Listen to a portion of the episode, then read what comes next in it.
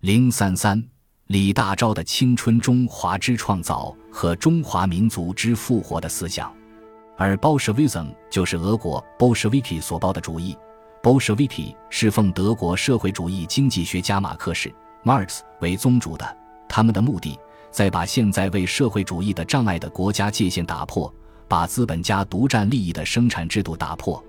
通过俄国的十月革命。李大钊看到了庶民一级广大劳工阶级创造历史、改变历史的伟大力量，意识到代表庶民以及广大劳工阶级利益的 Bolshevism 以及十月革命已成为世界的新潮流。面对这种潮流，是只能赢不能拒的，因为人类的历史是共同心理表现的记录，一个人心的变动是全世界人民变动的征集，一个事件的发生。是世界风云发生的先兆。一七八九年的法国革命是十九世纪中各国革命的先声。一九一七年的俄国革命是二十世纪中世界革命的先声。Bolshevism 这个字虽为俄人所创造，但是它的精神可是二十世纪全世界人类人人心中共同觉悟的精神。所以，Bolshevism 的胜利。就是二十世纪世界人类人人心中共同觉悟的新精神的胜利。正是基于上述认识，李大钊开始接受和研究他早年在日本留学时曾接触过的马克思主义。零三三，李大钊的青春中华之创造和中华民族之复活的思想，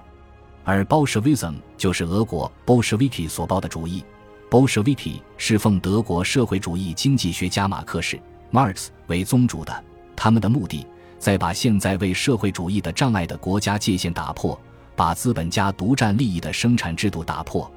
通过俄国的十月革命，李大钊看到了庶民一级广大劳工阶级创造历史、改变历史的伟大力量，意识到代表庶民一级广大劳工阶级利益的 Bolshevism 以及十月革命已成为世界的新潮流。面对这种潮流，是只能赢。不能拒的，因为人类的历史是共同心理表现的记录，一个人心的变动是全世界人民变动的征集，一个事件的发生是世界风云发生的先兆。一七八九年的法国革命是十九世纪中各国革命的先声，一九一七年的俄国革命是二十世纪中世界革命的先声。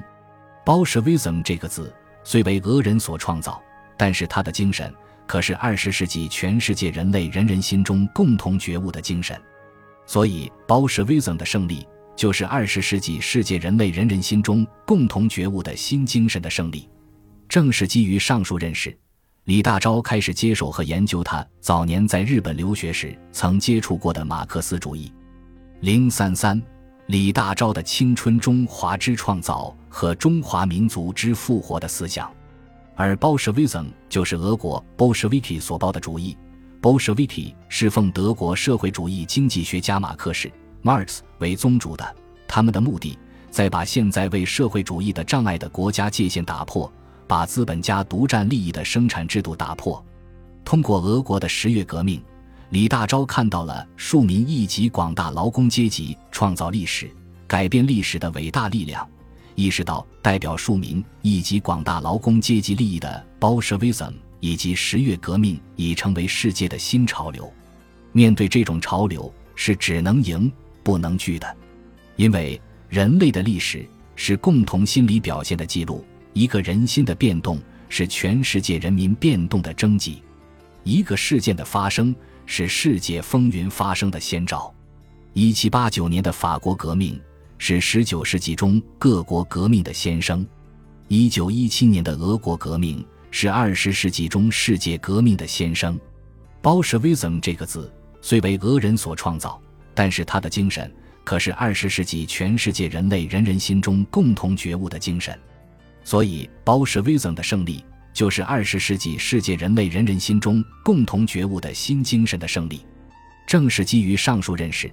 李大钊开始接受和研究他早年在日本留学时曾接触过的马克思主义。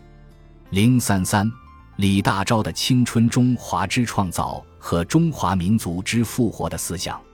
而 Bolshevism 就是俄国 Bolsheviki 所报的主义。Bolsheviki 是奉德国社会主义经济学家马克思 （Marx） 为宗主的，他们的目的在把现在为社会主义的障碍的国家界限打破，把资本家独占利益的生产制度打破。通过俄国的十月革命，李大钊看到了庶民以及广大劳工阶级创造历史、改变历史的伟大力量。意识到代表庶民以及广大劳工阶级利益的 Bolshevism 以及十月革命已成为世界的新潮流。面对这种潮流，是只能赢不能拒的，因为人类的历史是共同心理表现的记录。一个人心的变动是全世界人民变动的征集，一个事件的发生是世界风云发生的先兆。一七八九年的法国革命。是十九世纪中各国革命的先声，一九一七年的俄国革命是二十世纪中世界革命的先声。Bolshevism 这个字虽为俄人所创造，但是它的精神可是二十世纪全世界人类人人心中共同觉悟的精神。所以，Bolshevism 的胜利就是二十世纪世界人类人人心中共同觉悟的新精神的胜利。正是基于上述认识。李大钊开始接受和研究他早年在日本留学时曾接触过的马克思主义。零三三，李大钊的青春中华之创造和中华民族之复活的思想，而 Bolshevism 就是俄国 Bolsheviki 所抱的主义。Bolsheviki 是奉德国社会主义经济学家马克思 Marx 为宗主的，他们的目的在把现在为社会主义的障碍的国家界限打破。把资本家独占利益的生产制度打破，通过俄国的十月革命，李大钊看到了庶民一级广大劳工阶级创造历史、改变历史的伟大力量，